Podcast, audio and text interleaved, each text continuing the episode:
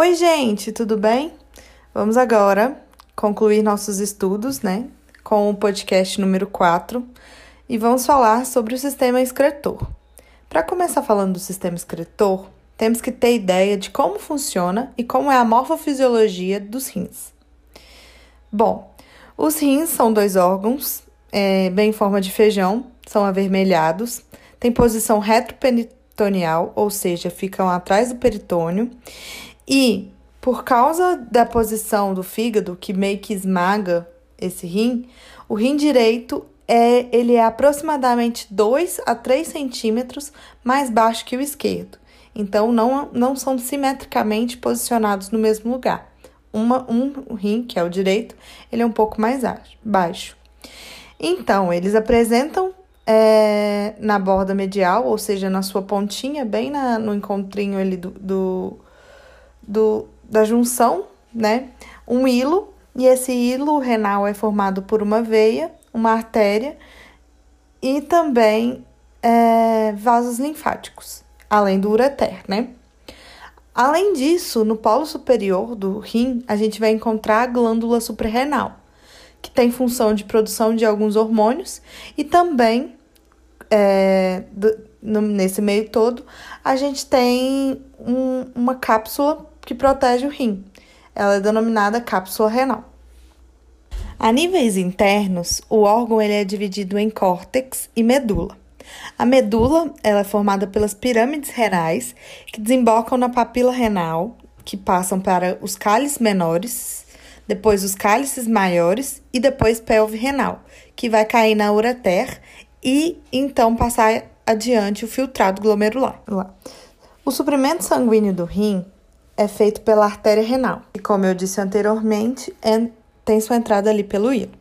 Aí ela vai se dividir formando as artérias interlobares. Depois disso, essas artérias interlobares vão filtrar para artérias arqueadas, que vão passar pela interlobulares. Depois vão drenar para arteríolas aferentes, que vão terminar nos capilares glomerulares. E é nesses capilares glomerulares que vai acontecer a filtração e ter todo o processo que a gente vai ver mais pra frente. Bom, uma coisa que a Leda gosta muito de cobrar é sobre as funções renais. Elas são divididas em seis e cada um exerce um tipo de mecanismo de regulação da osmose e também do equilíbrio hidroeletrolítico. A primeira função é a regulação do volume do líquido extracelular e da pressão sanguínea. O que, que acontece? Quando a gente tem a diminuição do volume do líquido extracelular, há também, consequentemente, a redução da pressão sanguínea. Como tem que ter aí um equilíbrio, o rim vai fazer a regulação tanto do volume do líquido extracelular, ou seja, segurando é, esse filtrado ou, ou até mesmo líquido extracelular, para que não vaze pela urina ou não saia, e então mantenha o equilíbrio, o equilíbrio e, a, e a pressão sanguínea também estável. Sendo assim, temos aí um trabalho integrado entre o sistema renal e o sistema cardíaco. Tudo isso para segurar a pressão quanto da perfusão tecidual permanecendo em níveis aceitáveis. A segunda função é a regulação da osmolaridade, que nada mais é o controle do balanço de água e a ingestão desse líquido, seja pelo centro da sede ou até mesmo pela excreção renal de água em excesso. O terceiro função é a, a terceira função é a manutenção do equilíbrio iônico, que também consiste na manutenção da concentração de íons dentro da faixa normal pelo balanço de gestão e perda urinária. Ou seja, quando tem muito sódio, que é o principal íon envolvido nessa regulação, ele vai procurar mecanismos para dissolver, digamos assim, essa alta concentração desse soluto e então é, fazer a manutenção desse equilíbrio iônico.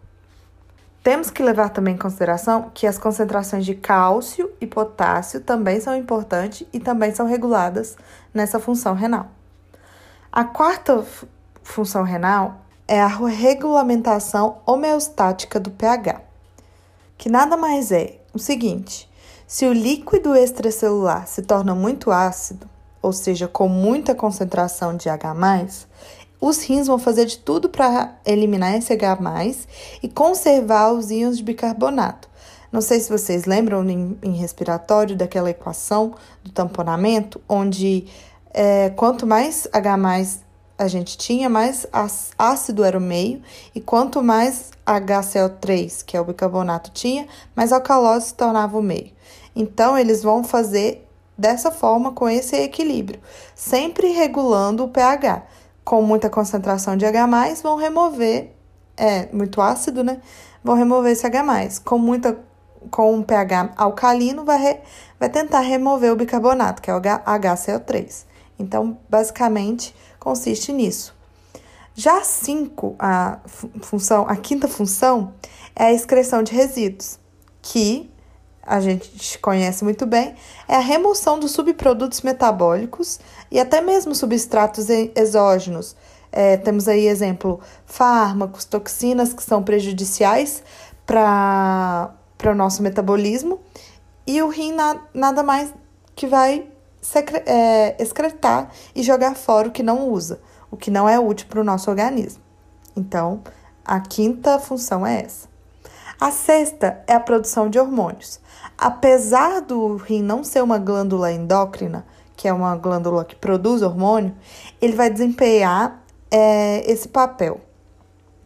Ele vai sintetizar eritropoetina, que vai regular a síntese de eritrócitos, que vai derivar, né, depois disso, as células vermelhas do sangue, principalmente hemácia.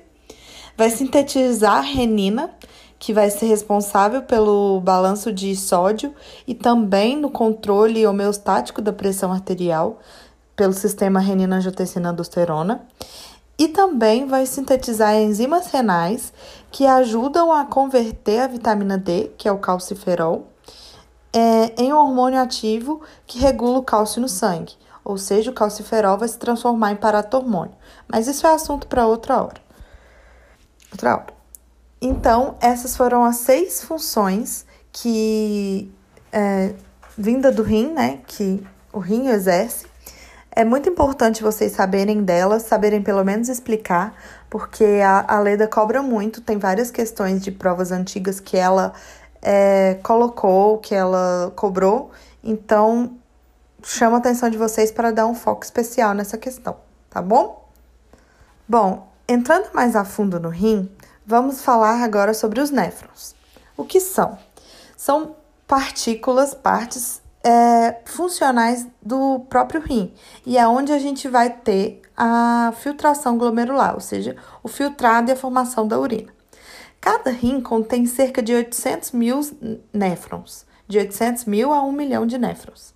E ele é formado por duas partes, que é o corpúsculo renal, que engloba o glomero e a cápsula de Bowman, e os túbulos renais, que entram o túbulo contorcido proximal, a alça de Henle, o túbulo contorcido distal e o túbulo coletor. Todo esse mecanismo de túbulos aí vão ser usados para absorção, reabsorção e secreção de soluto e solvente, que a gente vai ver mais para frente, para formar, para ter né, a formação da urina propriamente dita. Os próprios néfrons são divididos em dois tipos, os corticais e os justaglomerulares. Os corticais vão tornar a urina mais fluida, ao contrário dos justas, justamedulares, que vão tornar a urina mais concentrada. A gente tem proporções aí falando de 80% de néfrons corticais e 20% de néfrons justamedulares ou seja, há mais produção de urina fluida do que a da concentrada. Falando um pouco agora sobre os componentes estruturais do néfron, nós temos que pensar no corpúsculo renal. Ele é constituído pelo glomero capilar, que é envolto pela cápsula de Bowman. O glomero ele é um enovelado capilar formado a partir da arteríola aferente, então a gente tem que prestar bem atenção nessa característica, porque é a arteríola aferente que vai trazer todo o sangue que deverá ser filtrado e é ela que vai demandar também a intensidade da pressão para fazer com que o, o rim capte essa mensagem e tome uma, uma providência, faça alguma coisa. E esse sangue vai deixar o glomérulo pela arteríola eferente e depois vai para os capilares peritu peritubulares que vão circundar o tubo, que, que também vai ser importante na formação do filtrado, que é mais para frente vai, vai formar urina, né? Agora falando um pouco sobre a cápsula de Bauman, a gente tem que entender que ela tem forma de cálice. Possui parede dupla entre onde fica o espaço de Bauman, é, ocupado por, pelo filtrado, que mais para frente, como eu disse, vai ser for, formado urina, e também as células da parede interna da, da cápsula vai possuir podócitos. O que, que são esses podócitos? São células com prolongamentos primários e secundários, esses prolongamentos chamam pedicelos, e eles vão interpenetrar essas, essas células e vão fazer fenda, fendas de filtração, como se fosse uma rede, para ajudar a filtrar e também não passar o que não deve, tipo assim, uma proteína, a gente não deve passar, não deve secretar, porque ela vai ser reutilizada pelo corpo. Então, é, essa rede não deixa que coisas úteis passem digamos assim. Outra parte que a gente tem que também levar em consideração é o aparelho justaglomerular. O que acontece? Quando tem a passagem da arteríola aferente ali, pelas células justaglomerulares, cel, é, forma, formando a mácula densa, essa arteríola aferente ela vai dobrar entre si. E ela, a, a célula que antes era músculo liso passa a se tornar células epiteliais cúbicas, e essas células são chamadas de células granulares ou justaglomerulares. Ela apresenta um citoplasma rico em grânulos, e esses grânulos têm renina. Ela vai fazer parte, né, ou seja, essa célula e todo esse sistema vai fazer parte do sistema renina-angiotensina-aldosterona.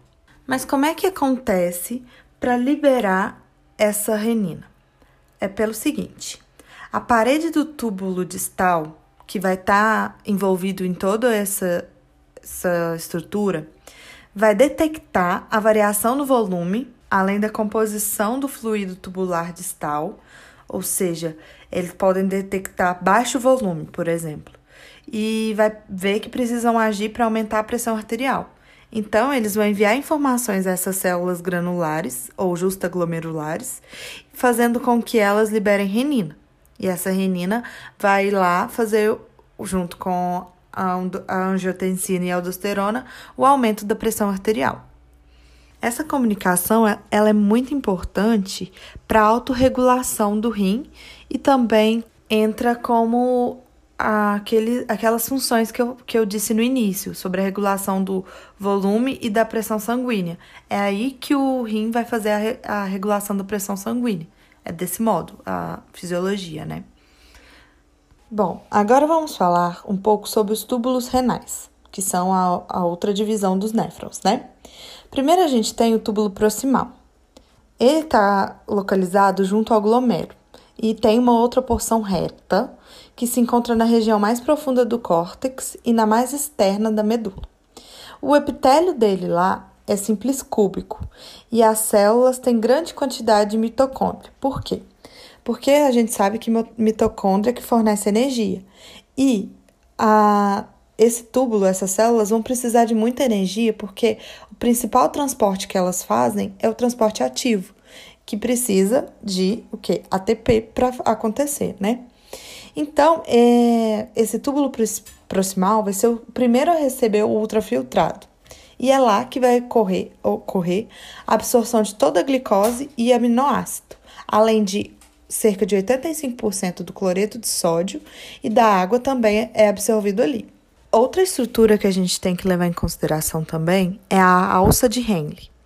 Ela possui três ramos: um ramo fino descendente, um ramo fino ascendente e um ramo espesso ascendente. Ela vai participar na retenção de água e possui duas partes. A parte delgada, que é a maior porção, é descendente dessa parte, né? É, a maior porção dessa geral é descendente. Possui um epitélio simples pavimentoso, ou seja, é muito permeável e permite a passagem livre de água, cloro e sódio.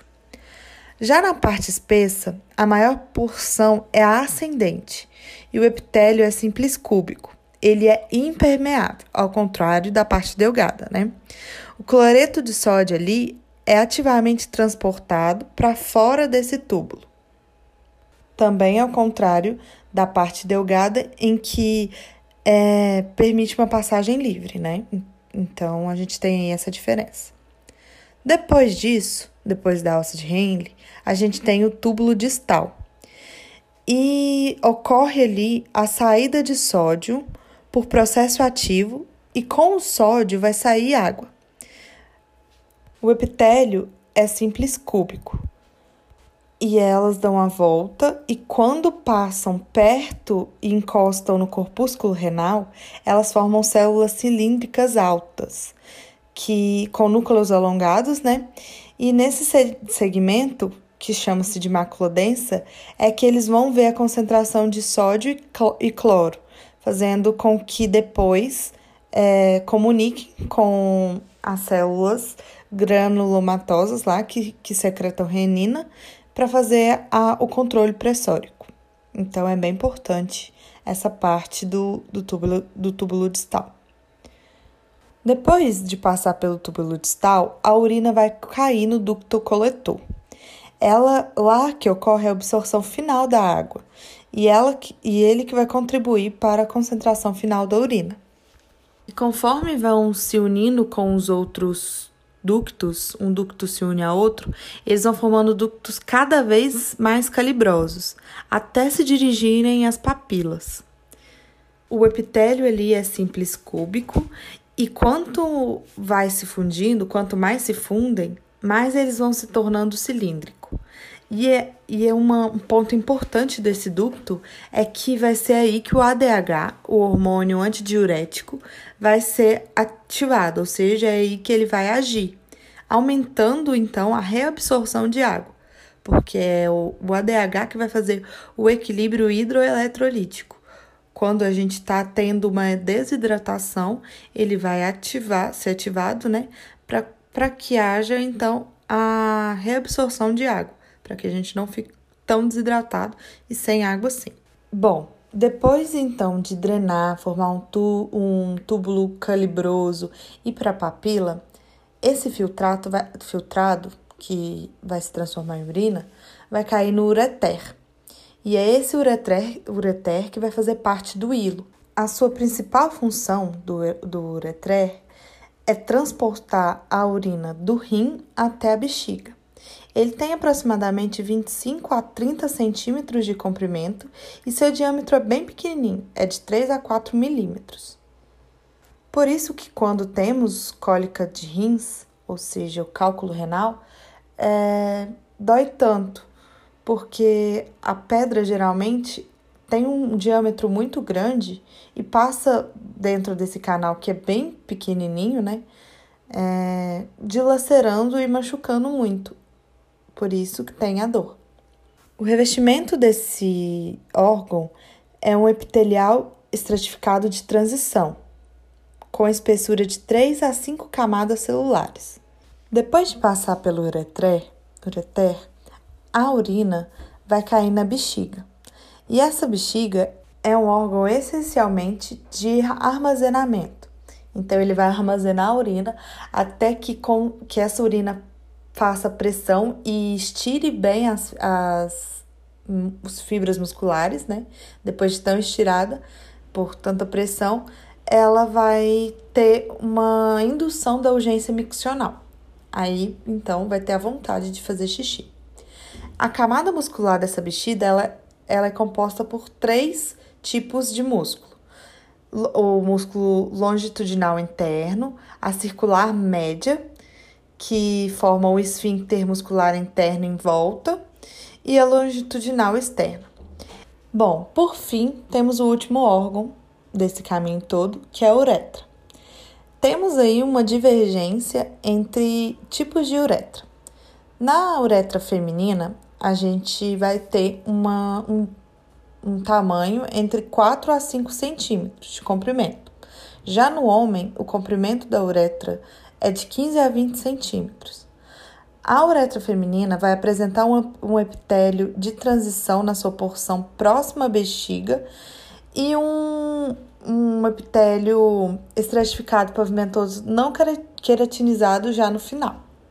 Ao longo do comprimento total da uretra, vai existir numerosas glândulas secretoras de muco, muco que vai hidratar esse epitélio, chamadas de glândulas de Litre. Isso na mulher. Já a uretra masculina, ela vai ter três regiões que vão ser denominadas de acordo com o lugar que ela passa. Uretra prostática, com 4 a 3 centímetros de comprimento, revestida por epitélio de transição, passa pela próstata, como o nome já diz. Temos a uretra membranosa, corre ao longo da membrana perineal. Ela é revestida por um epitélio colunar estratificado e intercala com trechos de epitélio colunar pseudoestratificado. E por fim, a uretra esponjosa, ou seja, ou também pode ser chamada de uretra peniana, que atravessa ao longo do pênis. Então agora vamos fazer um resumo para a gente ver qual é o caminho da urina até chegar à bexiga passando desde a arteríola aferente, que eu falei, né, que é muito importante, porque é a porta de entrada desse filtrado no néfron, até a saída dele, que é na bexiga, para uretra, né? E é onde a gente vai ter a micção. Então vamos lá. Primeiro ele entra, ela entra pelo filtrado, né? Entra pela arteríola aferente, chega até o glomérulo, o pelo glomérulo vai passar pela cápsula glomerular ou cápsula de Baumann. Essa cápsula de Baumann vai drenar até o túbulo contorcido proximal. Esse túbulo contorcido proximal vai se ligar à alça de Henle, que depois vai para o túbulo contorcido distal, mandando para o túbulo, túbulo coletor ou ducto coletor, que vai drenar para o cálice menor, que se junta a vários outros cálices menores e forma o cálice maior, que também, da mesma forma, vai drenar para a pelve renal. Essa pelve renal vai drenar para o ureter, que está lá no hilo, e esse hilo vai levar toda essa urina até a bexiga, e então vamos ter a eliminação dela pela uretra. Até aqui tudo bem? Alguma dúvida? É, vocês mandam mensagem, podem ficar à vontade, que, a gente, que eu respondo. Estamos sempre à disposição, ok? Bom, galera, vamos agora para a segunda parte do nosso resumo, que vai falar sobre a fisiologia renal em si, onde enquadra a filtração, reabsorção, secreção e secreção de substâncias e excreção de substâncias para a formação da urina. A filtração ela é um movimento de líquidos que saem do sangue para o lúmen do néfron, ou seja, ocorre uma passagem ali no corpúsculo renal, onde tem passagem só do que deseja, né? E é mais ou menos 180 litros de plasma por dia que é filtrado. Pensando aí num plasma com 3 litros, temos a quantidade de 60 vezes por dia de filtração renal. É muita coisa. É, e desses, dessa filtração, 99% é absorvido, reabsorvido, depois de filtrado, né? E tem a formação apenas de 1,5 litros de urina por dia, desses 180, 180 litros que são filtrados. Mas a dúvida que fica é: por que o rim filtra tantas vezes por dia, ao invés de filtrar uma quantidade maior em menos tempo? Isso ocorre porque ele precisa eliminar produtos de degradação do metabolismo, ou seja, tudo que não é reutilizado, tudo que é tóxico para o nosso organismo, de uma forma mais rápida. Então, é, ocorrendo essas filtrações tantas vezes, essas 60 vezes por dia de filtração, vai ter a possibilidade de eliminar muito rápido essas toxinas que vão fazer tanto mal assim para o nosso organismo. Por isso é tão importante esse número elevado de filtrações. Outra vantagem é que filtrando plasma assim tantas vezes por dia, o rim tem o controle de todo o volume corporal e pode fazer alguma coisa para reverter essa situação, que é o que a gente vai ver mais para frente. Como eu já havia dito, então, a filtração ocorre apenas no corpúsculo renal e é lá que as paredes dos capilares glomerulares e da cápsula de Bowman é modificada para permitir o fluxo e a massa de líquidos, para então ocorrer uma efetiva filtração. No corpúsculo renal, o endotélio é poroso, eles falam fenestrado, e tem a criação de três camadas para fazer com que a, é, forme uma rede de filtração. A primeira camada é as células mesangiais. Elas possuem feixe citoplasmático de filamento semelhante ao da actina, aquela presente no músculo, e fazem com que essas células sejam capazes de contrair e alterar o fluxo de sangue pelos capilares. Ou seja, quando eles estão muito contraídos, o sangue fica com maior pressão, né? Então, é, vai entrar pouco, pouca filtrado ali. Já quando eles estão relaxados, o rim suporta uma filtração maior ou seja, tem um maior volume entrando para ser filtrado. De, após essas células, essa camada, tem a, célula, a lâmina basal, que é uma matriz celular que vai fazer com que tenha o suporte é, de nutrientes para, para toda essa célula aí, essas células aí, que eu disse que tem o filamento de actina. Logo abaixo tem o epitélio da cápsula de Bowman, ele vai possuir células espe especializadas, que são os podócitos. Esses podócitos, eles vão se estender a partir do corpo principal da célula e vai envolver os capilares glomerulares, fazendo com que se entrelace e deixe fendas de filtração, é para ocorrer todo o processo né, de filtração. E assim formar meio que uma peneira para passar só o que é necessário porque proteínas grandes, lembrando que, uma curiosidade, proteínas, é, aminoácidos, todas essas substâncias que são maiores, elas não passam devido a essa, essa pequena fenestração dos capilares e também a essas, essa fenda. É, só deixa passar moléculas bem pequenas, como os eletrólitos, como é, água, então, bem pequenininhas mesmo. A albumina, a glicose, proteínas mesmo carreadas pelo sangue, ali não passam, porque elas são muito grandes e não conseguem atravessar esse fenestrado. Então, um indicador de função renal tá aí, é um, um macete. Quando se tem, faz um exame de coleta de urina e se tem a presença de proteinúria, tem a presença de sangue e essas proteínas grandes, é porque algo está errado na filtração ou há uma lesão abrindo esse fenestrado, né, e deixando passar todas essas proteínas. Por isso que é tão importante fazer é, exame de urina quando para detectar mesmo se o rim está funcionando direitinho. Agora, pensando na mecânica da filtração, nós temos que, que, entender que existem pressões que vão influenciar na filtração. A primeira é a hidrostática, que nada mais é acontecida por diferença de pressão. Como assim? A pressão que está no capilar vai favorecer a filtração para dentro da cápsula de Baum, porque é uma pressão menor. Como assim? Como dentro da, da, dos filamentos dos capilares tem uma pressão maior acontecendo ali, e ao contrário, dentro do lumen né, da filtração, tem uma pressão menor, o líquido tem de ir do mais para o menos, de um lugar com mais pressão para um lugar com menos pressão. Então, dessa forma, a hidrostática vai favorecer com que haja a passagem desse líquido, né? E com isso passar pelas, pelas aquelas três camadas que eu acabei de citar e filtre, é, não deixando, fazendo como se fosse uma peneira mesmo, não deixando passar proteínas grandes ou é, substâncias grandes e passa só o que foi secretado, que é tóxico e restos de metabólitos.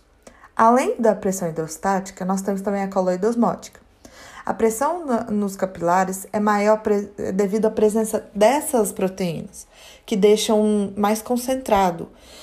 E com isso, como eu já disse, como passa do mais para o menos, é, essas, essas proteínas aumentadas aí vão fazer com que o líquido faz, faça um movimento para fora dos capilares e vai em direção ao lúmen, formando assim o filtrado glomerular. Então, formado esse filtrado, devido à dificuldade imposta pelas essas pressões, muitos metabólitos ali não conseguem retornar ao vaso sanguíneo, porque a pressão tende a vir, né, do mais para o menos, fazendo com que não haja o efluxo à volta. Daí a importância tá aí, né, a importância da reabsorção tubular, porque eles não conseguem voltar por vontade própria. Então, como eles não conseguem voltar, eles precisam de uma ajudinha. Caso não aconteça essa reabsorção, o paciente pode vir a evoluir para um quadro de óbito muito rápido, porque a gente vai ter uma descompensação na, na, nos eletrólitos, né? É, vai ter uma diminuição muito drástica da pressão, porque é o controle desses eletrólicos que mantém também a pressão, né? E a gente também não vai ter é, nutrientes para manter o corpo vivo. Então é muito importante essa parte de reabsorção. Então, a níveis estatístico, 70% do que é filtrado, que vai para o túbulo proximal, né, que passa dessa, dessa cápsula, 70% é reabsorvido. E se sai do proximal e vai para o distal e não é reabsorvido, é porque não é necessário para o corpo, então ele vai ser secretado de cara. Essa reabsorção, ela pode acontecer por três tipos de transporte. Transporte ativo, que gasta energia é, e tem ali como um principal o item principal de reabsorção o sódio, e ele é presente na maior parte dessa reabsorção renal ele vai fun funcionar contra o, o gradiente, porque a tendência é de vir sódio, ou seja, passar sódio para tentar tornar o meio do lúmen mais concentrado, isso por difusão, né? Já o segundo tipo, o segundo tipo de transporte ativo é o ativo secundário, que são reabsorção de mais substâncias que têm ainda um, um transporte, um, um gasto energético e ele consiste na reabsorção da glicose e no aminoácido. Lá para trás eu disse que a glicose não passava porque ela, ela era uma molécula grande. Porém, tem as exceções, e caso ocorra dela passar, ela precisa ser reabsorvida, porque ela não pode estar ali.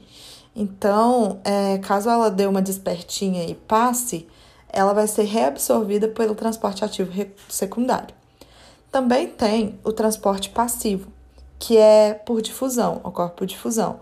E é um principal item de reabsorção aí é a ureia.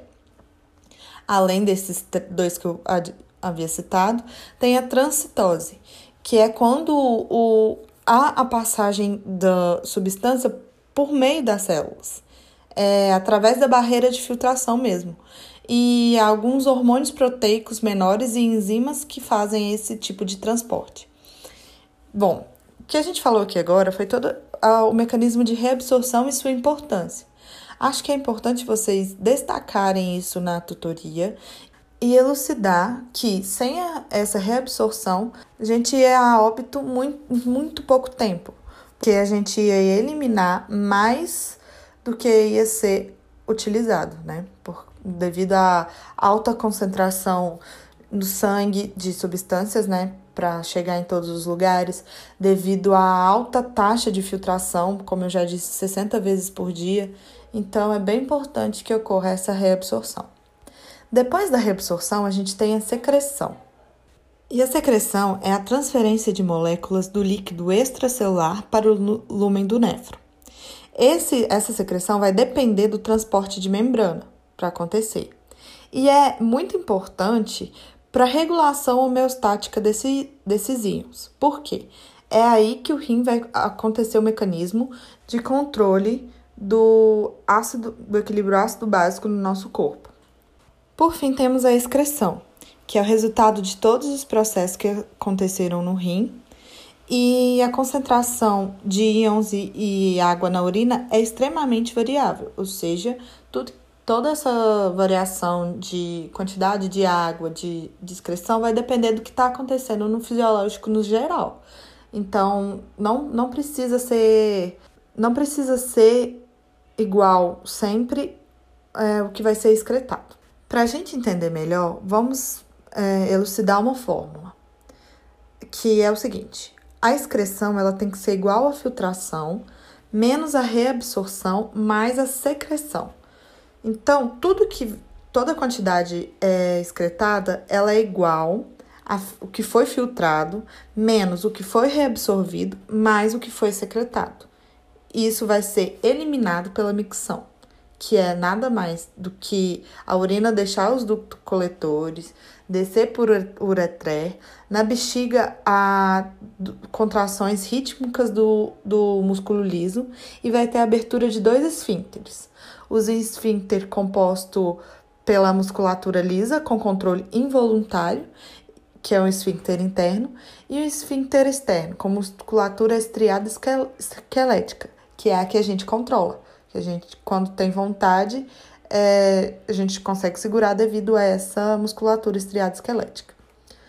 Para finalizar, a gente tem a composição da urina, que é nada mais, nada menos que 95% de água, 2% de ureia, 1% distribuído ali em fosfato, sulfato, amônia, pelas quais a variação depende justamente do equilíbrio ácido básico e também do equilíbrio da pressão.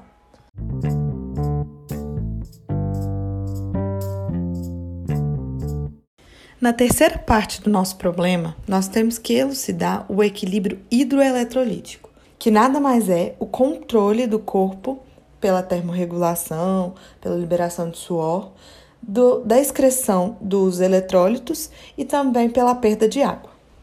O mecanismo de controle homeostático do corpo procura sempre manter quatro parâmetros: o volume do líquido, ou seja, um volume constante em que não sofra tanta alteração assim para prejudicar outras funções, a osmolaridade, que precisa estar em certo padrão também, que é a concentração de eletrólitos, e sua alteração induz a secreção de ADH, tipo assim, é, se a gente tem uma, uma baixa quantidade de água e está vendo ali uma alta concentração de eletrólitos, é, o, o corpo, como mecanismo, vai secretar o ADH. O que é o ADH?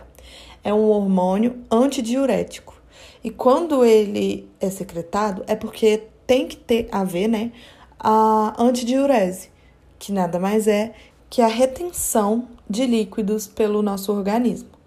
Além disso, outro parâmetro que o mecanismo de controle homeostático procura é, manter é a concentrações dos íons individuais, ou seja, concentração individual de sódio, concentração individual de potássio e também o pH. O pH é esse também controlado pelo rim, além do pulmão, né?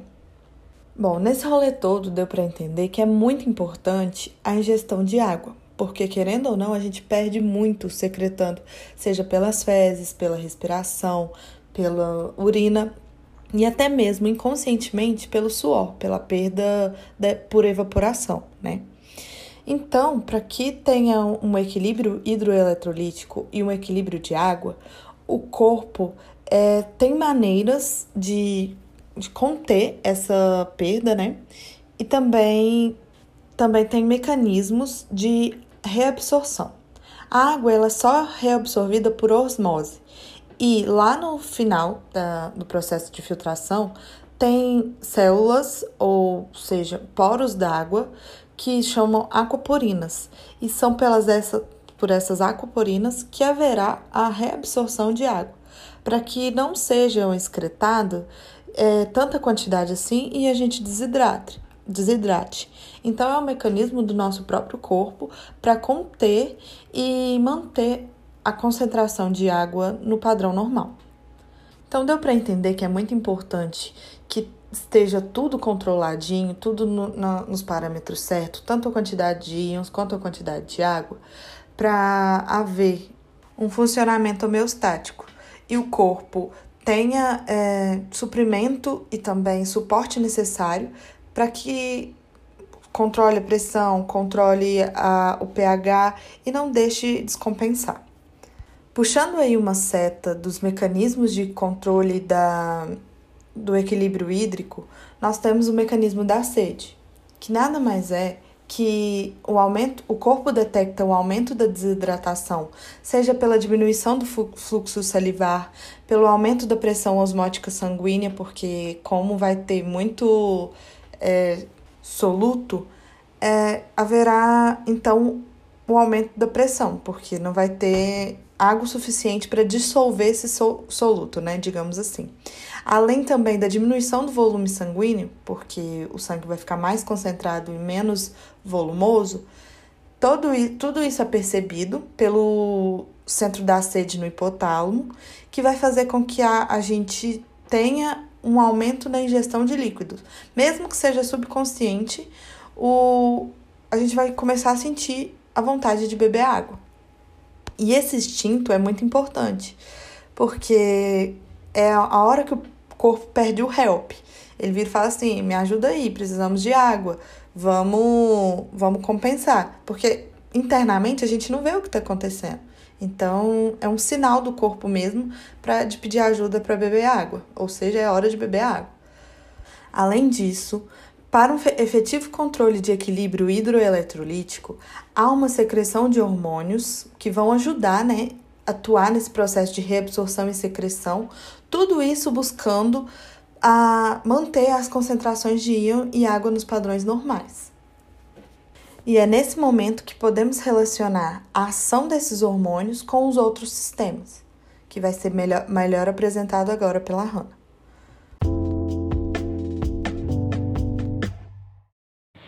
Então, agora a gente vai falar sobre o tópico do sistema renina-angiotensina-aldosterona.